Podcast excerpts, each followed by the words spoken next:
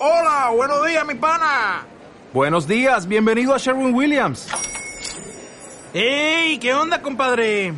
¿Qué onda? Ya tengo lista la pintura que ordenaste en el ProPlus app. Con más de 6.000 representantes en nuestras tiendas listos para atenderte en tu idioma y beneficios para contratistas que encontrarás en aliadopro.com. En Sherwin Williams somos el aliado del PRO.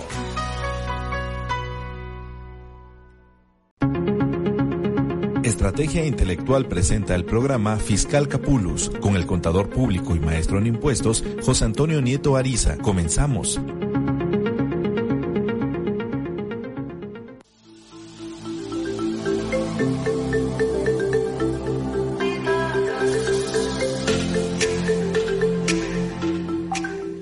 Hola, ¿qué tal? Buenas tardes. Tengan todos y cada uno de ustedes que como cada 15 días nos escuchan aquí a través de Estrategia Intelectual Global los saluda su amigo Antonio Nieto para llevar una emisión más de este tu programa Fiscal Capulus. Programa que, como ya desde hace algunos años, hemos estado llevando con mucho gusto, transmitiendo para ustedes y llevándoles información relevante en materia fiscal, contable y demás temas que se nos llegan a presentar. Hoy, como cada 15 días, tengo el honor de estar acompañado de la maestra Ada Raquel. ¿Cómo estamos, Ada? Muy buenas tardes.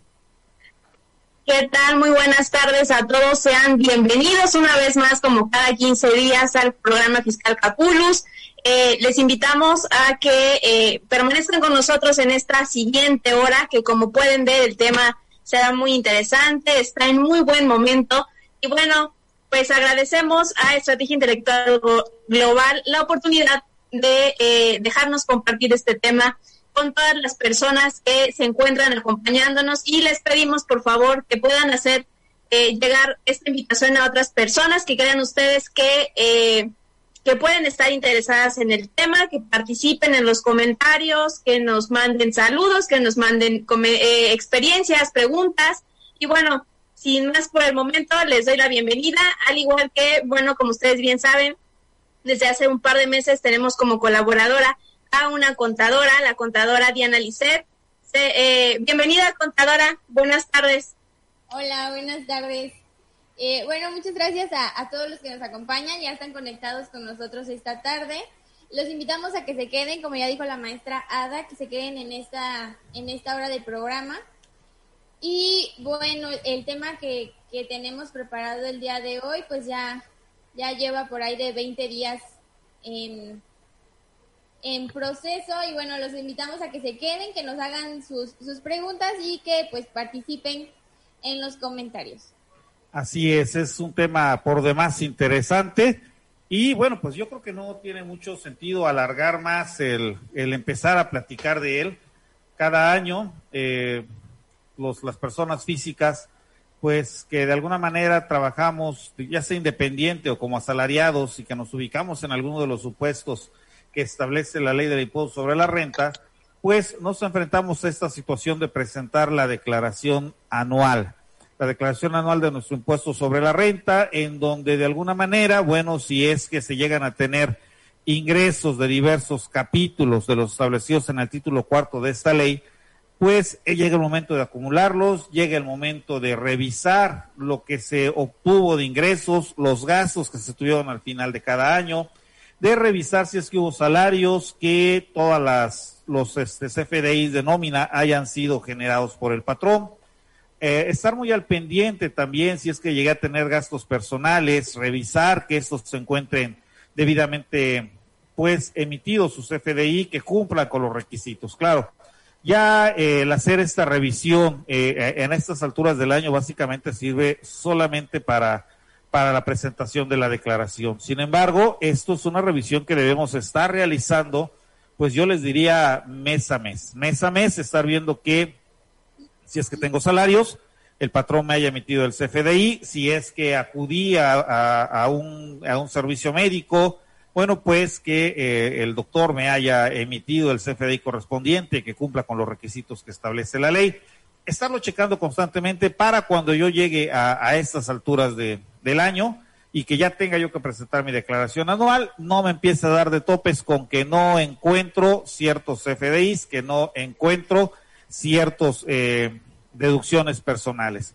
Y para ello, bueno, pues existen eh, herramientas que el propio Servicio de Administración Tributaria nos, nos deja ver, nos comparte y de alguna manera, bueno, podemos nosotros consultar cómo es que eh, el patrón o los prestadores de servicios nos emitieron los FDIs. Una de esas herramientas, Liz, el visor de nómina.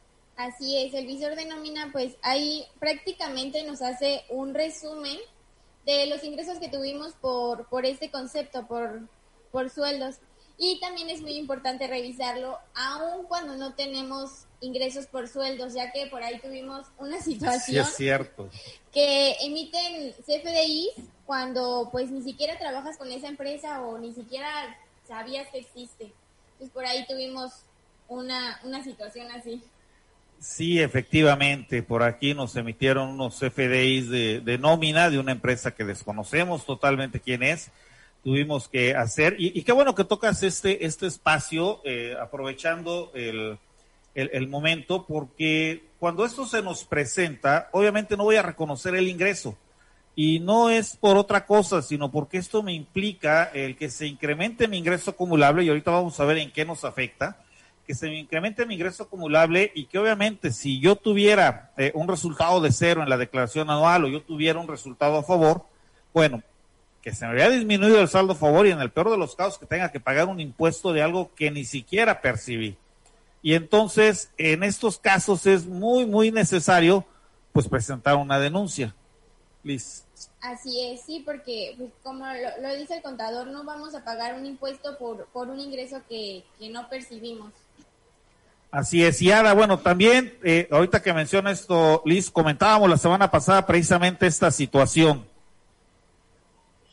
Es correcto, de hecho platicábamos cómo es que, eh, bueno, ya nosotros hemos tenido algunas experiencias y este año me, de manera personal, eh, acudió a mí una persona que solamente tiene relación laboral con una empresa completamente, una persona que completamente desconoce cómo se manejan estas cuestiones fiscales y que quiso, ya saben, el que la persona que siempre dice yo voy a presentar mi declaración y empezó a entrar a, presentar su declaración y resulta que en lugar de tener saldo a favor tenía como ocho mil de saldo a pagar, un relajo y resulta que se le presentó esta situación con tres empresas distintas, tres empresas eh, a lo largo del ejercicio fiscal le dieron de alta como trabajador unas un par de meses, otras seis meses, otra lo dio de alta todo el año.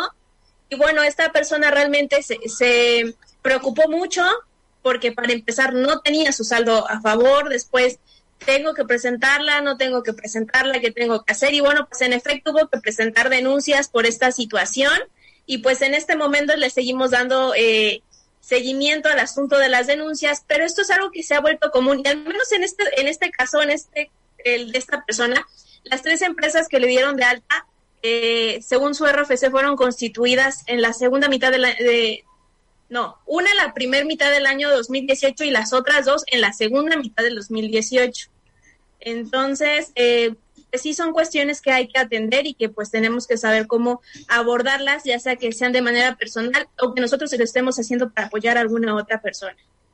Así es, y esto es bien importante, fíjate lo que mencionas. Eh, nos pregunta Pepe Castillo Balán, gracias Pepe por estarnos acompañando esta noche aquí en, Fiscal Capulus. Nos dice, ¿qué hicieron en, ese caso que no se tiene relación? Bueno, eh, hay dos, dos este, formas de, de, de, alguna manera de dar a conocer a la autoridad que me están emitiendo eh, comprobantes o me están emitiendo CFDIs de nómina con una persona que yo no tengo una relación laboral. La primera, mandar un correo, denuncias arroba sat.gov.mx, ahí a través de este correo electrónico, repito, denuncias arroba sat.gov.mx, eh, presento o manifiesto mi, mi rechazo o mi desconocimiento hacia los ingresos. Obviamente tengo que presentar eh, el que, pues todos los datos que nos pide el 18 del Código Fiscal de la Federación, como si fuera yo a a presentar un escrito ante la autoridad. Esto es mi nombre, mi clave de registro federal de contribuyentes, mi domicilio fiscal, sí, el, objeto de, del cual estoy este, emitiendo ese o enviando ese correo electrónico. Y ahí, bueno, obviamente manifiesto el desconocimiento de que, eh, de estos ingresos. Eh, manifiesto totalmente que desconozco la relación laboral con las personas eh, morales que me están emitiendo estos FDIs. Emito los FDIs emitidos, emitidos perdón, los, los adjunto, estos FDIs emitidos al correo y bueno, espero la respuesta.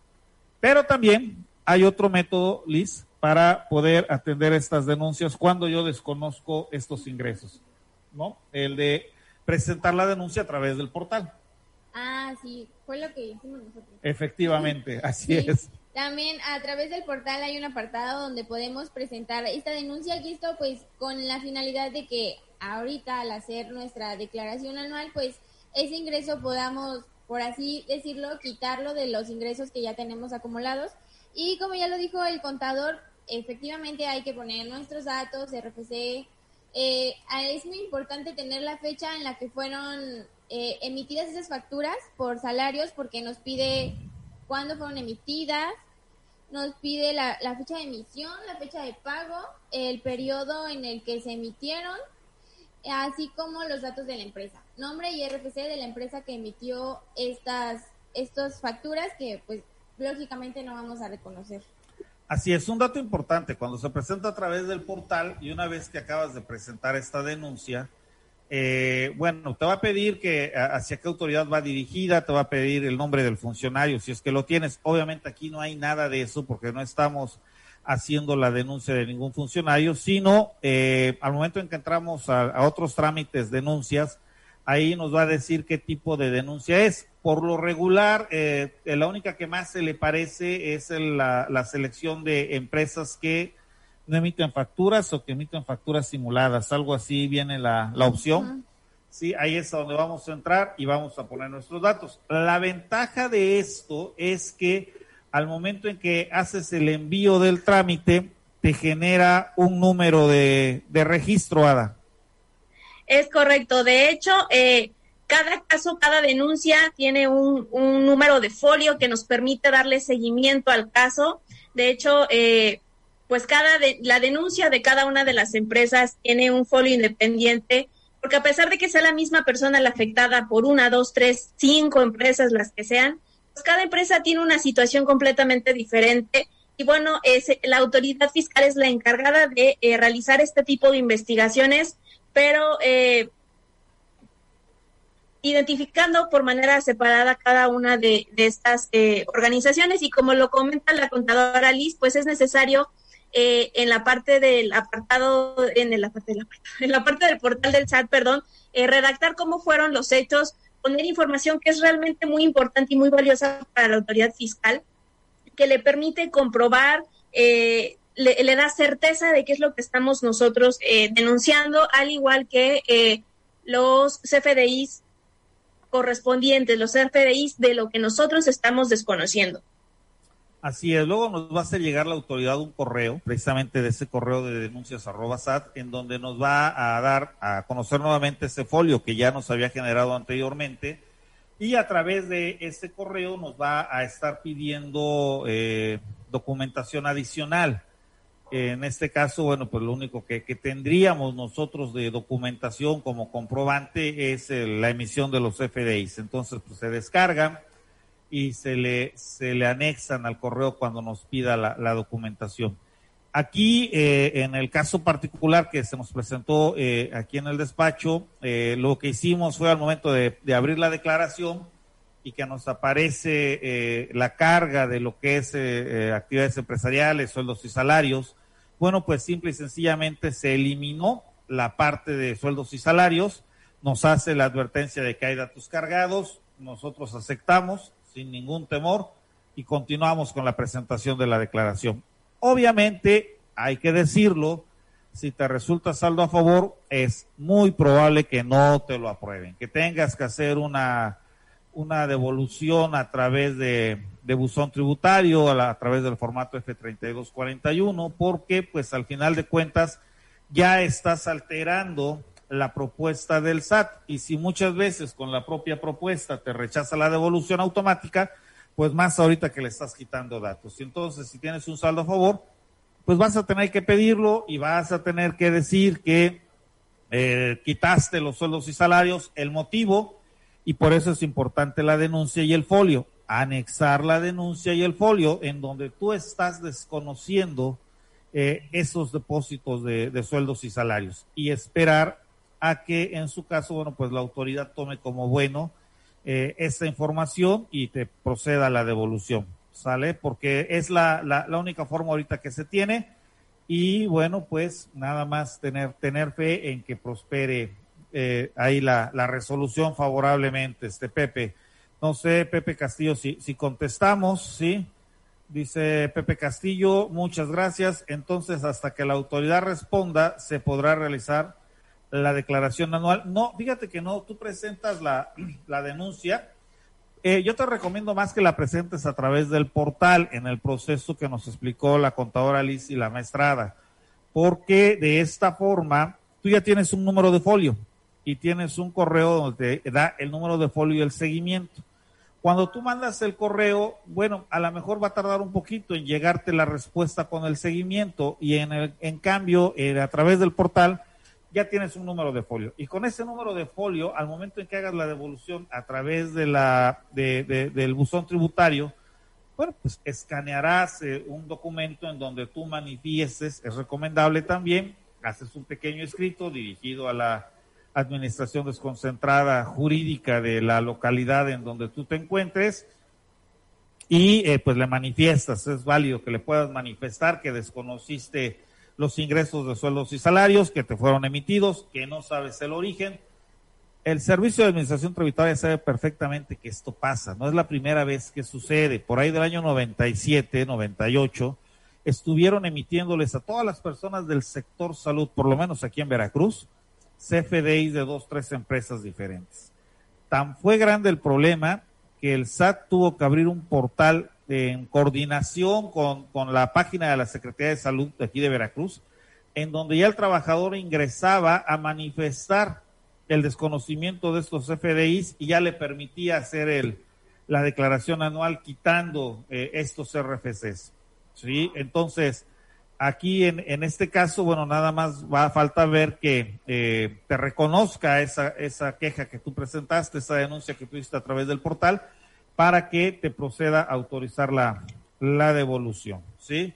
Bien, eh, este, no sé, Pepe, si, si, digo, queda aclarada tu duda, eh, si no, adelante, con mucho gusto, este, ah, muy bien, Pepe, muchas gracias. Eh, Mauricio Rosas dice, hola, preguntas, en el caso de diferencias, a ver, ¿me ayudas, por favor? Es que no traigo los lentes. Dice, uno, en el caso de diferencias entre el ingreso recibido por pensiones y lo que se encuentra en el SAT, ¿cuál es la forma de aclararlos? Ok, y el ingreso recibido por pensiones y lo que se encuentra en el SAT. Aquí tienes de más, tienes de menos. Aquí es bien importante que validemos que efectivamente eh, tengamos toda la documentación o todo lo que nos emitan por parte de, de, del Instituto de Pensiones o de quien nos esté dando la, parte de la pensión, que también debe de emitirnos un comprobante para que podamos tener y validar que efectivamente todo, todo coincida. Recordemos que tenemos ciertos montos exentos por pensiones, que eh, al final de cuentas por ahí no estaría pagándose el impuesto sobre la renta y vamos a tener ingresos grabados e ingresos exentos. Entonces, podemos, ojo, podemos si en un momento dado corregir la situación en la declaración, no va a implicar una autorización de la devolución del saldo a favor, habrá que esperar el rechazo en la línea automática y presentar en este caso la, la devolución a través del buzón tributario y ahí sí presentar todas las aclaraciones que consideremos pertinentes, que esa pudiera ser una opción. Otra segunda opción, en caso de que no te coincidan los datos, lo podemos hacer vía un caso de aclaración o presentando la devolución en forma manual y presentar ambos, ambos contextos, ¿sí? En donde le estemos informando a la autoridad cuál es el, el motivo por el cual no nos coinciden los, los datos. Y si no tenemos a través de un caso de aclaración a lo mejor alguna respuesta, pues sí sería muy recomendable, creo yo, acercarnos a, a Prodecon para que a través de, una queja, bueno, pueda, podamos de alguna manera visualizar o que nos diga la autoridad el motivo por el cual no coincide. Pero lo primero que hay que agotar es ver que efectivamente eh, sean todos los depósitos que tenemos y que tengamos todos los comprobantes correspondientes que amparen el ingreso que estamos manifestando. Después dice, dos, en el caso de salarios y plataformas digitales con retenciones definitivas, se debe de presentar la declaración de plataformas digitales si aparece activado con una palomita la obligación, aun siendo definitivas las retenciones. No, porque ya optaste por considerarlas definitivas. Entonces aquí en este caso, bueno, ya son eh, cuestiones definitivas, ya no te está acumulando el ingreso, sí, este, ya el pago que se hizo, recuerda, probablemente te lo activa por si tú quieres considerarlo como un pago provisional y entonces en este caso acumules los ingresos. Pero si no lo quieres eh, manifestar de esta forma, bueno, eh, igual lo estaríamos desmarcando. En el caso de criptomonedas, la fluctuación positiva y negativa, ¿en qué régimen se declara? Esa es una buena pregunta, fíjate. Acabo de ver precisamente un dato, te voy a ser muy sincero. ¿Quién nos está escribiendo? Mauricio. Mauricio Rosas. Mauricio Rosas, mira, te voy a ser muy sincero. Acabo de ver apenas eh, un, un artículo que habla del tratamiento fiscal de las criptomonedas. No nos ha tocado acá, en este caso, ahorita manejar criptomonedas. Hemos manejado movimientos por intereses, sí, eh, incluso de este de instituciones del sistema financiero, del no financiero y manejamos apenas unas del extranjero, si mal no recuerdo, ¿verdad? Este, pero criptomoneda como tal no le hemos dado el tratamiento eh, práctico aquí en la eh, eh, en, en, el despacho. Ahí sí te voy a ser muy sincero y no te quiero dar una respuesta que no sea la correcta, pero dame oportunidad. Te voy a buscar ese ese, ese este, artículo que vi del tratamiento fiscal de las criptomonedas, porque por aquí debe estar, lo debo de tener aquí en el celular, y, y en todo caso comparto el enlace al chat de este, de este, de este programa para que lo puedas consultar también. Mm, yo apenas lo vi, apenas me apareció, no recuerdo qué día de, de entre el viernes y hoy, este, no me he dado la oportunidad de leerlo y no me gustaría, ahí sí no me gustaría darte una respuesta que pudiera ser errónea, y que te pudiera confundir, ¿sale? Porque el tratamiento no se lo he dado como tal en este momento. Sin embargo, te busco, te busco ese, ese, ese reportaje que vi y te lo mando, ¿sale? Y por último dice, fechas límites de presentación para devolución automática y para pago. Gracias. Ok, bueno, la fecha límite para presentar la declaración anual de personas morales, recordemos que se amplía el plazo, a, perdón, de personas físicas, se amplía el, el, plazo hasta el 31 de mayo, hasta ahí tenemos para hacer el, la, el plazo para la presentación de la declaración anual. Para la devolución automática, pues hasta el 31 de julio, ¿sí? Que es el último plazo que tenemos de acuerdo a la resolución miscelánea para que entre en el proceso o en la facilidad administrativa de la devolución automática. Aquí este dato es bien importante. Ojo, si yo la presento del primero de junio en adelante, puedo ojo, puedo, puedo entrar en la facilidad administrativa de que la devolución me llegue en forma automática. Sin embargo, hay que considerar que por ley la fecha límite para la presentación de la declaración es el 30 de abril por la regla 314, si mal no recuerdo, que se publicó en la quinta versión anticipada de la primera resolución de modificaciones a la resolución miscelánea fiscal. Ahí eh, nos, eh, nos están ampliando el plazo para presentar la declaración hasta el 31 de julio, pero, pero, mucho ojo con, perdón, hasta el 31 de mayo, perdón, hasta el 31 de mayo, pero mucho ojo, ¿sí? Del primero de junio en adelante y hasta el 31 de julio solamente es para gozar de la facilidad administrativa de la devolución automática.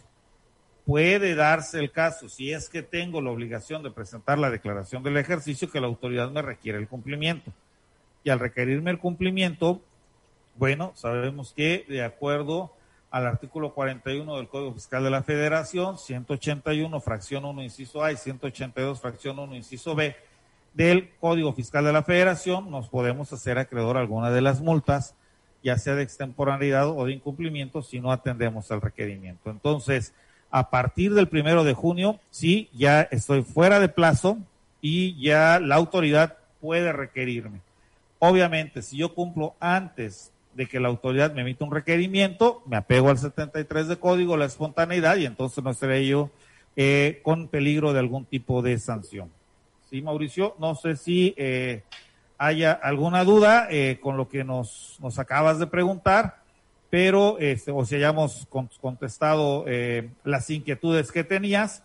Este, no, al contrario, Mauricio, muchas gracias a ti por estar acompañándonos aquí en, en Fiscal Capulus esta noche. Y bueno, no sean malitas, Ada, Liz, recuérdenme que busque este artículo que habla sobre el tratamiento de las criptomonedas para que se lo hagamos llegar a, Mauricio, lo, pongamos un enlace acá o subamos el archivo aquí a, al chat de, este programa. Pero bueno, sí, adelante. ¿Quién iba a hablar? No digo que claro, claro. Ah. Eh, realmente es que el tema que comparte, que comparte Mauricio es muy interesante eh, y de hecho pues genera mucha curiosidad porque, bueno, desde mi perspectiva creo que es algo muy atractivo, en especial para la población joven, la que está acercada a la tecnología. Eh, entonces, creo que es algo en lo que nosotros tenemos que eh, irnos, ir compartiendo esta información porque no solamente nos interesa desde la parte de la asesoría contable o fiscal, sino también a las personas que eh, que, son las interesadas dentro de, este tema de las criptomonedas y pues de hecho le agradecemos mucho a Mauricio que haya manifestado esta inquietud y que con que al responder su pregunta pues también podamos ayudar a otras personas. Así es, en cuanto nos dice Miguel Ángel eh, Zambia. Sarabia. Sarabia. Dice, buenas tardes. En cuanto a la compra-venta de divisas, tanto nacionales como extranjeras, ¿en qué apartado se presentan? Aquí, por lo regular, lo, hemos estado manifestando en el apartado de los intereses. Ahí nos aparece ese en ese rubro el, cargo de, la, de, de los intereses eh, que, que, nos están generando. Y ahí es a donde lo hemos estado ahorita este, manejando. Ya si se trata de acciones, bueno, pues ya estaríamos hablando de dividendos pero mientras se trate de inversiones, esto nos van a generar unos intereses y bueno, nos estaríamos yendo al apartado de intereses dentro de la declaración. Sí, este, Miguel Ángel, no sé, eh, espero hayamos contestado tu, pregunta. Eh, también fíjense, Eduardo nos pregunta, Ada, ¿cómo se hace la declaración fiscal? Eduardo Fierro López la declaración fiscal de carácter anual? Eh, suponemos que se debe de referir a la declaración. Yo le intuyo. Eduardo, sí, suponemos que si ha de ser eso, definitivamente ese es el... Eh, quiero creer que esa es la duda de, Eduardo que nos sigue. Gracias a ti, Miguel Ángel, gracias a ti por estar con nosotros. Eh, bueno, Ada, ¿nos apoyas con la respuesta? Claro, pues de hecho, eh, para poder presentar la declaración necesitas entrar al apartado de, presentación de declaración anual de personas físicas que se encuentra en el portal del SAT. Tendrás una ventana principal en donde te pregunta qué tipo de este qué tipo de ingreso vas a declarar. Ahí hay algunas cosas eh, que ya están eh, marcadas y lo único que necesitas es ir seleccionando o deseleccionando, como lo comentaba el contador respondiendo una de las preguntas anteriores, si es una obligación que, eh, que no deseas presentar, pues puedes continuar con la desmarcas y continúas con el proceso. Y bueno, tendrás ahí una propuesta de, eh, de, de, lo que ya está precargado. Puedes ver eh, quiénes son las personas que te retuvieron o lo que conocemos como los patrones, él o los patrones, de acuerdo a las eh, a, la, cantidad de actividad que tengamos, puede ser un solo patrón. Recordemos que es eh, que hay algunos lineamientos con que hemos platicado en otras ocasiones del régimen de sueldos y salarios, ciertas condicionantes para que tengas la opción o la obligación de presentar la declaración anual y en una pestañita podrás encontrar todos los eh, los ingresos que tienes, eh, las retenciones que se te hicieron. En otra pestañita podrás encontrar eh, las deducciones que tienes autorizadas. Recordemos que hay algunas que tienen que se encuentran eh, limitadas. Y bueno, también podrás encontrar más adelante en la siguiente pestaña una opción en la cual se hace ese cálculo del impuesto.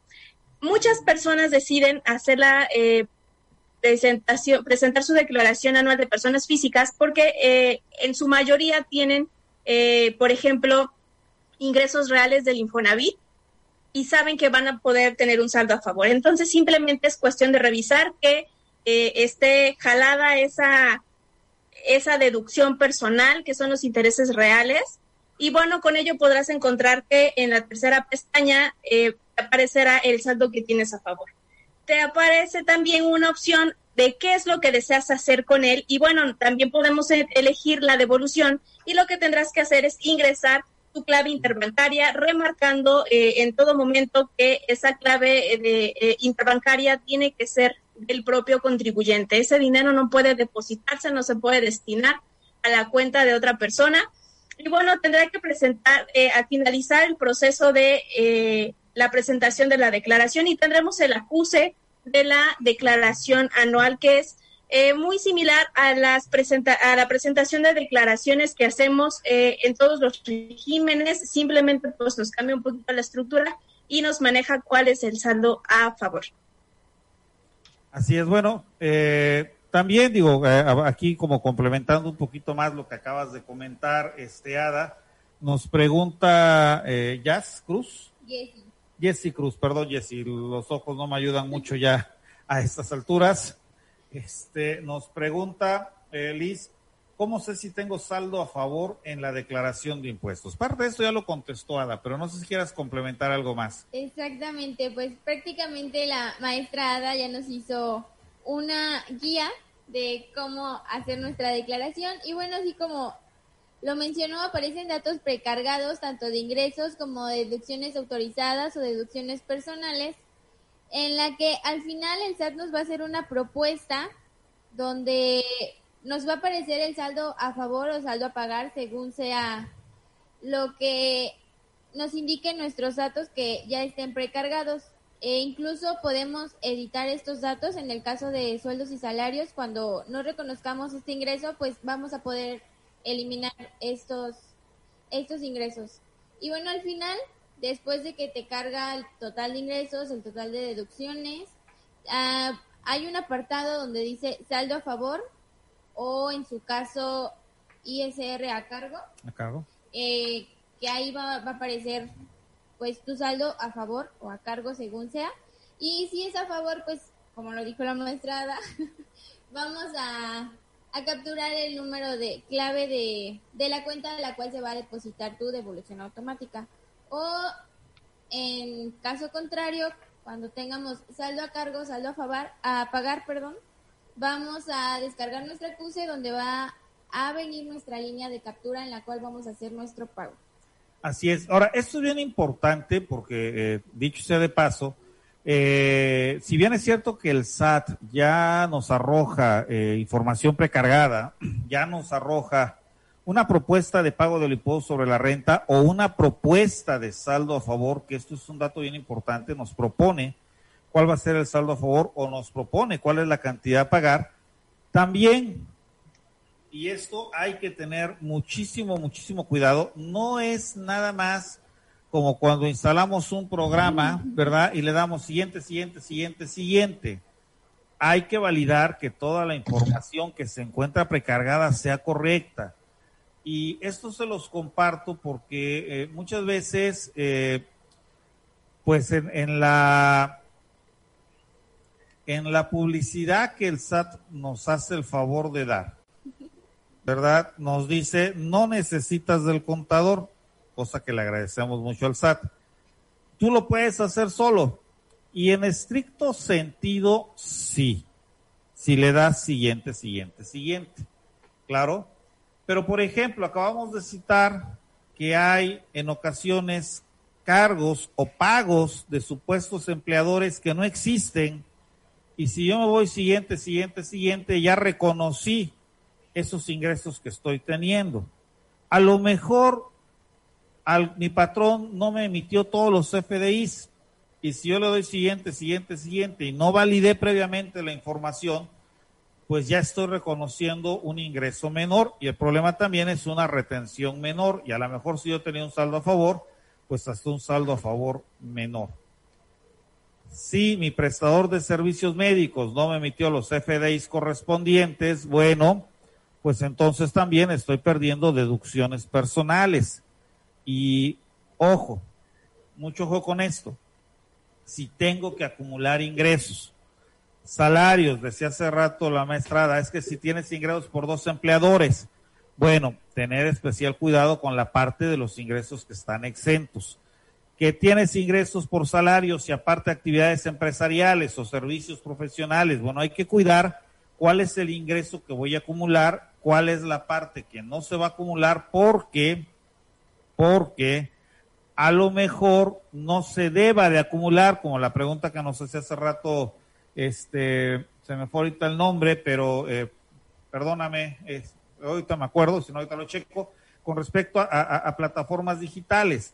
Entonces tenemos que cuidar algunos aspectos de lo que viene precargado en esa declaración, ¿sí? De lo que ahí se encuentra precargado en la declaración, ¿sí?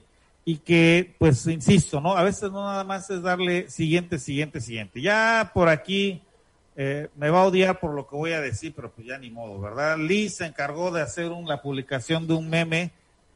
Platícanos, platícanos ese meme, Liz. Bueno, supongo que los que están aquí conectados, pues, ya habrán visto este meme en alguno de sus, de sus amigos. Y bueno, el meme prácticamente es una declaración que se presentó, en este caso, como lo dice el contador, donde le dimos siguiente, siguiente, siguiente. Y al final aparece un saldo a pagar por 5.200 y algo. Y el contribuyente hace una pregunta si ese saldo es a favor o lo tiene que pagar. Entonces, como lo dijo eh, el contador, gracias a la publicidad que ya hizo el SAT, que no se requiere un contador para hacer la declaración, pues claramente con ese meme vemos que sí se necesita un contador y que no le debemos de dar siguiente, siguiente, siguiente. Así es, ¿no? Es validar. Y aquí hay algo bien, bien curioso, ¿no? Porque a lo mejor podrán pensar, bueno, ajá, si estoy obligado, pero pues también a veces eh, resulta que yo estoy bien tranquilo aquí en mi en mi escritorio trabajando y llega Ada muy contenta y me restriega en la cara que el SAT ya le hizo la devolución de su saldo a favor y me dice, eh, es que ya me devolvieron el Infonavit. Así lo dicen, ¿eh? no que así sea, aclaro. Ya me devolvieron el Infonavit. Y entonces yo me pongo a pensar, ah, yo también tengo un crédito Infonavit, pues voy a ir a que me lo devuelvan, ¿sale? Pero a lo mejor mis ingresos o yo no me ubico en los supuestos, soy, salarios nada más, y yo no me ubico en el supuesto de la obligación de presentar la declaración. Ingreso y así como va, me voy corrido y me resulta pagar. Pues, ¿qué creen? Yo ni siquiera estaba obligado a presentar la declaración y ahora ya la presenté y ahora ya me arrojó una línea de captura y ahora tengo que pagar. Y mi saldo a favor, ¿sí? No estaba obligado y ahora tengo que pagar. Eh, el impuesto, ¿no? Y todo porque a Ada se asesoró bien con Liz y le hizo la declaración y le dijo, mira, tienes intereses reales pagados por tu crédito hipotecario del Infonavit y eso te genera un saldo a favor. ¿Sale? Entonces, esto es una, una problemática real que, eh, dicho sea de paso, hay que tenerla muy bien eh, identificada porque lo que digo es una realidad eh, muchas veces así pasan.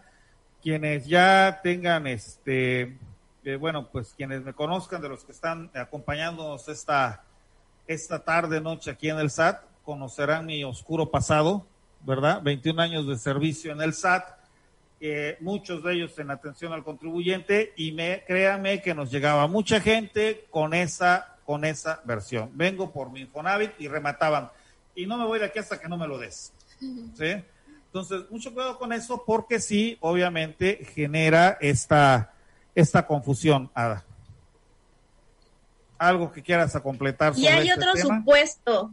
Eh, personas, personas que trabajan juntas, eh, que son, son compañeros de trabajo del mismo puesto, del mismo departamento, y sucede que una persona dice, yo tuve 10 mil pesos de saldo a favor y la otra persona dice, yo también lo quiero, pero no saben, no tienen ni idea. Ya, este, déjense de que coincidan con, el crédito este, hipotecario.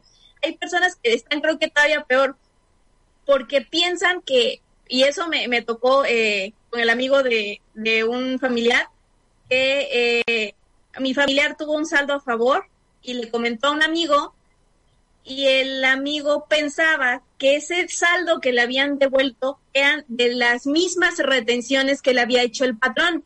Entonces, eh, creyó que como a mi familia le devolvieron impuestos de lo que el patrón le retuvo, pues se consideró con el derecho de también presentar su declaración para que le devolvieran impuestos. Y pues en efecto resulta que se presenta la declaración y terminó molesta la persona porque no encontró el saldo a favor que este que mi familiar le había dicho que había tenido. Entonces también son personas que cuentan con desconocimiento eh, y que considero que es necesario apoyarlas, orientarlas y explicarles porque después el contador se vuelve el malo del cuento y el malvado porque no logró conseguir el saldo a favor que la persona quería, era como el que tenía su compañero de trabajo, como el que tenía el amigo, etcétera, etcétera. Entonces, pues también creo que debemos de cuidar un poquito eh, esa parte con los contribuyentes. Así es, este dato también, porque luego también se llega a presentar, y seguramente aquí eh, ustedes lo sabrán mucho mejor que yo, pero hay ocasiones en que tenemos un salario en el cual eh, es inferior a los 7 mil pesos mensuales y esto hace que el subsidio para el empleo, que es eh, un subsidio que se aplica sobre el impuesto sobre la renta, eh, pues absorba el pago del impuesto y en realidad eh, hasta nos corresponde que nos entregue el empleador una parte de ese subsidio, nos entregue una cantidad adicional. En realidad ahí no pagamos impuestos, ¿sale? Eh, en este caso en particular no se hizo pago del impuesto sobre la renta, por ende, aun cuando yo tenga eh, eh, pues, deducciones personales, aun cuando yo tenga un crédito hipotecario, no voy a tener la, la, devolución de un saldo a favor porque nunca pagué impuesto en todo el año, porque mis ingresos mensuales no excedieron los 7 mil pesos, un poquito más de 7 mil, pero vamos a dejarlo en 7 para no quedarnos tan, tan fuera de lo que es la tabla del subsidio para el empleo y ahí, bueno, pues nunca hice pago del impuesto sobre la renta. El patrón nunca me retuvo impuesto sobre la renta en todo el año y nunca voy a tener un saldo a favor. Entonces, este dato hay que también tenerlo en cuenta para ver si efectivamente este, eh, yo pagué, puedo aspirar al, al, al impuesto sobre la renta a favor. Otra de las cuestiones que se llegan a presentar y que no debemos de perder mucho de vista es cuando tenemos dos empleadores. Cuando tenemos dos empleadores, recordemos que cada empleador nos va, primero yo le tengo que avisar al patrón B o al patrón A, según corresponda, que el otro me está haciendo las retenciones, que el otro me va a considerar los ingresos exentos y que por lo tanto el otro me va a aplicar el subsidio para el empleo. Ese es un dato muy importante porque los dos no me lo van a poder aplicar. Yo tengo que avisarle y por mi seguridad tengo que avisarle. ¿Y por qué digo por mi seguridad? Porque ya estoy teniendo ingresos por dos patrones y ya tengo por ese simple eh, hecho la obligación de presentar la declaración anual. Ahora, si ambos, si yo no aviso y ambos me aplican subsidio para el empleo y me lo regresan, me pagan el excedente del subsidio para el empleo, no estoy pagando impuestos sobre la renta. Y al momento en que acumulo mis ingresos, pues resulta que estos ya no me dan para tener un subsidio, sino un impuesto a pagar. Y todo ese impuesto que no me retuvo ni patrona ni patrón B se me va a ver reflejado en la declaración anual y voy a tener un impuesto a pagar. Entonces, hay que tener mucho cuidado ahí con este con esta cuestión porque este es otro problema que se llega a presentar eh, también constantemente en donde eh, resulta que no la avisan al patrón, total, no me están reteniendo impuesto, total, me están dando una cantidad mayor, pero, pero ya me estoy obligando al pago del impuesto sobre la, a la presentación de la declaración anual, perdón, yo, yo mismo, y esto trae como consecuencia que al final me vaya yo a ver afectado con un pago de impuestos sobre la renta. Uno. Dos, sí le avisé a mis empleadores, uno me retiene, el otro no me retiene, y cuando llego y hago el cálculo acumulado, resulta que tengo todavía cantidad a pagar. Esto también suele ser muy lógico porque al acumular los ingresos, pues obviamente eh, el, el importe base se incrementa y con esto muy seguramente se va a incrementar en la tarifa la tasa que me corresponda.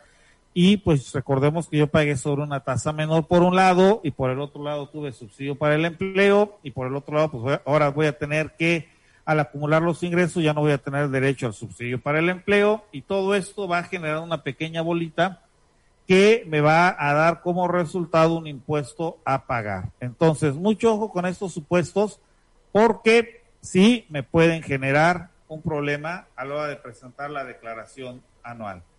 Ada, Liz, algo que quieran comentar adicional a Sí. Adelante. Esas son Ah. las letras chiquitas que no pone el SAT en su publicidad. Cuando dice que no se necesita del contador. Esas son las letras chiquitas que faltan. Así es, dice Miguel Ángel eh, Sarabia, dice, en cuanto a las aportaciones voluntarias para el retiro, ¿por qué la información presentada no me considera, no me considera el total de la aportación? Habría que ver con quién estás haciendo las aportaciones para ver que efectivamente te haya considerado todo esto al momento de la de que se están haciendo las aportaciones y ver también ahí en el en el portal del SAT si tenemos los elementos de que eh, se hicieron esas aportaciones, bueno, eh, como decíamos hace un momento, bueno, es importante ahí este, considerarlas dentro de la, de la declaración. Sí, eh, aquí obviamente eh, eh, esta información, pues ya eh, muchas de las veces nos aparece precargado, nos va a aparecer precargada en el portal. Hay que validar eh, el motivo por el cual con la, en este caso, me imagino que es con alguna FORE, pues para ver si efectivamente se hizo el reporte total de todas las aportaciones. A lo mejor eh, yo no hice todas en transferencia, recordemos que no pueden ser en efectivo. Eh, eh, a lo mejor hay algún dato que está mal, mal registrado y no me di cuenta. Bueno, son supuestos varios que se nos pueden presentar. Hay que validar toda esa información que esté perfectamente bien identificada nuestra CUR, nuestra RFC, eh, que se hayan hecho con transferencia sí, que sean efectivamente aportaciones voluntarias al, al, al, seguro del retiro para que de alguna manera sean consideradas todas como tal, como una deducción personal en este, en este caso. Entonces, este Miguel, ahí hay, hay varios supuestos, hay que, hay que analizar algunos de los que te acabo de mencionar, porque sí este, se están dando, se están dando algunos problemas. Recordemos desde la, la declaración anual de personas morales que hubo información que no estaba precargada, se le han dado varios cargos ahí, a cambios, perdón, a, a, a los sistemas. Empezamos con, con algunos este, datos no cargados. Mira, este Miguel Ángel, a, a, nosotros nos tocó ver un caso de que consultamos el visor de nómina y no le aparecía ningún CFDI de nómina cargado. ¿Te acuerdas, Liz? Que no había CFDI. Ah, ese no lo hiciste tú, perdón, yo insisto contigo en ese, en esa declaración. Tampoco fue contigo, ¿verdad? No, eh, para mí sí me pasó hace dos años les, les había yo comentado hace una semana que a mí me pasó un caso así hace dos años y que pues realmente yo eh, llené de temor al, al, contribuyente por un descuido porque yo había dado por hecho que en la, en la declaración no tenía este timbradas nóminas y yo le dije, bueno, es que tu patrón no te timbró las nóminas. Eh, ah, no, fue en el visor, perdón, fue en el visor. No me aparecían en el visor y entonces yo le dije y esta persona se asustó y ya casi casi iba a ir a reclamar al trabajo cuando a mí se me ocurre y eh, pues voy a entrar al formato de la presentación de la declaración y así como, ups, aquí están, aquí están los ingresos, pero no me aparecieron en el visor de, de nómina. Eso me sucedió hace dos años. Este año, el año pasado y este año no tuve ningún problema. Sí, este año tuvimos ese, ese problema, este, que no nos aparecía nada en el visor de nómina, eh, lo, pues obviamente de inmediato validamos la emisión de CFDIs, hicimos la descarga de los CFDIs, validamos que estuvieran todos, que el importe que se reflejaba en los CFDIs de nómina que estaban en el portal del SAT, pues eh, coincidieran con la declaración o con los datos que estaban declarados en la en el formato de, de, la declaración anual y bueno, con eso hicimos la presentación de la declaración. Recordemos que el visor de nómina pues prácticamente nos sirve para consultar lo que emitió el patrón o los empleadores, si es que son dos o tres, y que bueno, yo tenga ahí una, una forma de ir validando que efectivamente tenga el registro de todo lo que efectivamente se me pagó. Entonces, el hecho de que no aparezca en el visor de nómina, ojo, no entremos en pánico, podemos consultarlo en la declaración, como bien lo dice este ADA, ahí debe de estar. Y si no, bueno, pues como hicimos que entramos a descargar todos los FDIs y validamos que efectivamente estuvieran todos emitidos, para que eh, pues pudiéramos presentar esta, esta declaración anual. Bien, este, fíjense que eh, el tema de la declaración anual es un tema bastante interesante. Pareciera ya muy, un poquito muy trillado a estas alturas, decía Liz. Tiene 20 días de que ya empezamos con el asunto de la declaración anual y tal pareciera que es muy trillado eh, ya hablar de la declaración, pero conforme vamos avanzando en el tiempo, nos vamos dando cuenta de que eh, se van presentando inconsistencias en la carga del portal, se van presentando situaciones diferentes. Eh, apenas hubo un, un CFDI que se canceló, una, una devolución que se rechazó porque posterior al pago, a la presentación del último pago de diciembre, eh, la persona canceló un CFDI, si mal no recuerdo, ¿verdad? Y obviamente eso no lo, no, no nos hizo el conocimiento, ya el pago estaba presentado, ya estábamos cerrando, este, entramos a ver de acuerdo a papeles de trabajo que ya teníamos, a lo mejor, bueno, también eh, entrar a validar otra vez todos los CFDI sería un poquito de retrabajo, pero bueno, a lo mejor debió de haber hecho un poquito ese movimiento y eh, obviamente se cancela el CFDI posterior a la presentación de la de, de pago provisional de diciembre y pues ya con ese CFDI cancelado ya no le coincidió al SAT la información que estaba precargado originalmente con la parte de pues de los pagos provisionales que se que se manifestaron y le encontró una discrepancia y rechazó la devolución automática.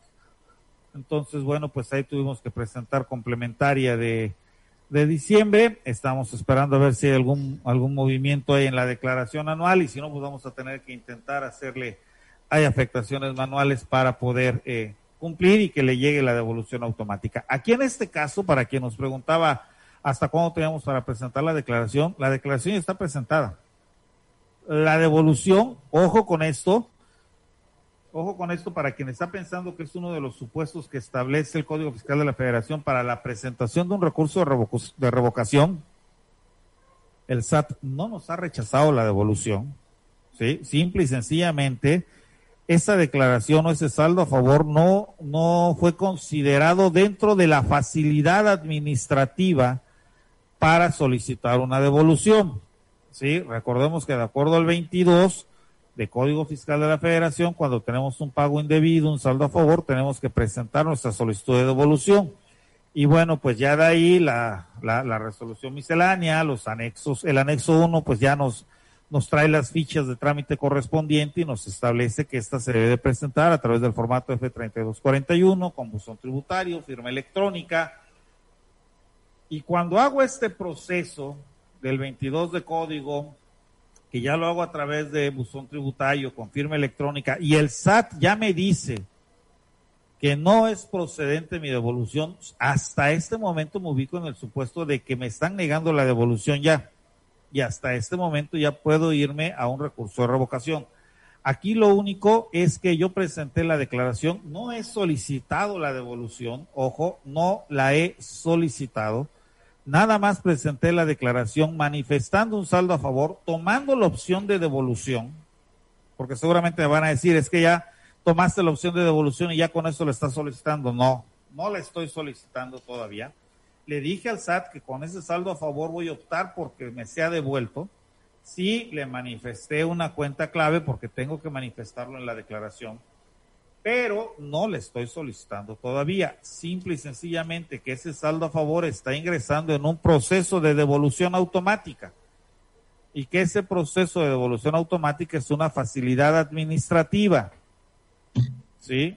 Y que por alguna discrepancia que se tenga con los saldos a favor, o algo que se tenga adicional, pues de alguna forma eh, no está entrando en ese proceso, es diferente, pero no me lo están negando. ¿Sale?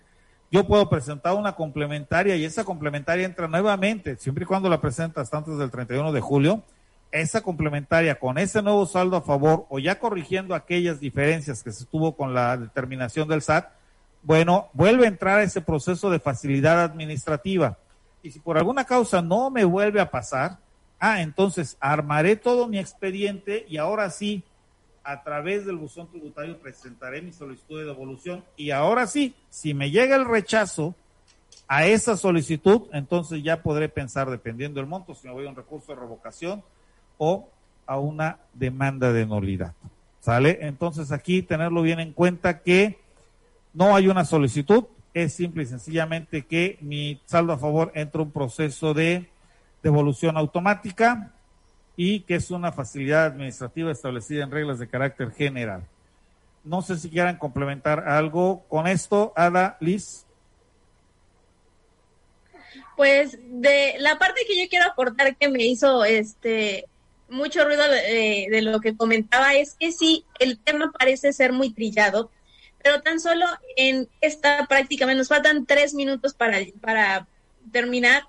Y han salido algunas dudas, aunque el, el, tema ya esté desde, desde finales de marzo, la declaración anual de personas físicas, que lo estén bombardeando por todos lados, que todos, todos lo estemos platicando, pues nos damos cuenta que, eh, y, y retomando la publicidad del SAT, pues no solamente es darle siguiente y siguiente y siguiente y siguiente, sino que hay muchos supuestos que eh, nos obligan a investigar, nos obligan a analizar, a saber qué es lo mejor, qué es lo más adecuado, porque eh, quien le da siguiente, siguiente y siguiente y quiere solicitar su saldo a favor, pues no se da cuenta de que puede, eh, que detrás de ello puede desencadenarse una serie de cosas que como lo, bien lo comentaba usted, puede ir a, puede terminar convertido en un recurso de revocación o, o podemos llegar hasta la parte de la nulidad. Entonces creo que es importante que estemos platicándolo con, con todos y que las personas que nos acompañan pues nos manifiesten sus dudas o nos compartan sus experiencias,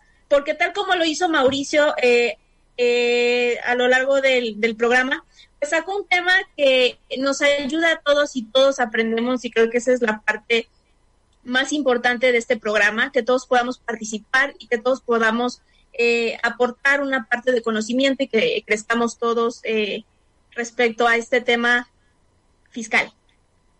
Así es, y bueno, pues ya lamentablemente hemos llegado a, al final de, de esta emisión de, Fiscal Capulus. La verdad es que el tiempo se nos fue muy, muy rápido. Nosotros teníamos eh, un plan de platicar eh, algunos temas con ustedes, pero gracias a sus preguntas, ¿verdad? Tocamos otros temas que ni siquiera teníamos contemplados, Liz.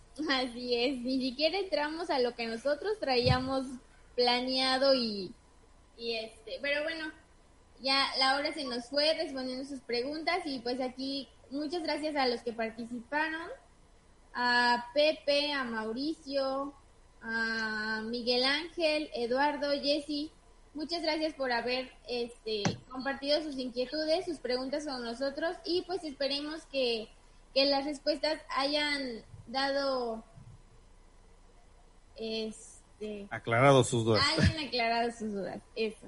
Y bueno, pues los esperamos dentro de 15 días en un nuevo programa.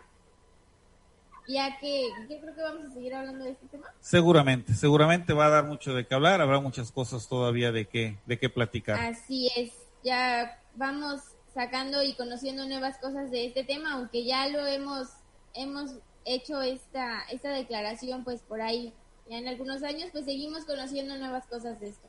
Pues los esperamos en el próximo programa y muchas gracias por habernos acompañado en esta hora. Así es, les agradecemos mucho. Ada, rápidamente, antes de irnos, un último mensaje. Nos vemos el 4 de mayo a las 7 de la noche. Así la es. fecha no puede faltar. Esta vez no Perfecto. me demoré en, en dar la fecha. No, no, ya la tenías a la mano. Y bueno, pues ya nada más recordarles que nos sigan, por favor, en redes sociales, Fiscaleando Ando. Ahí estamos en Facebook, en Instagram, en Twitter también andamos por ahí en redes sociales, en Spotify. Bueno, tenemos ahí también algunos, este, un, eh, un podcast aquí de Estrategia Intelectual Global de Fiscal Capulus, otro de Fiscaleando Ando, que también por ahí hacemos algunos pininos en este, en este asunto. Y estamos para servirles aquí en NMR Contadores Asociados. Les agradecemos mucho el favor de su atención. Se despide de ustedes Antonio Nieto, Ada, Liz. Hasta la próxima. Bye. Nos vemos.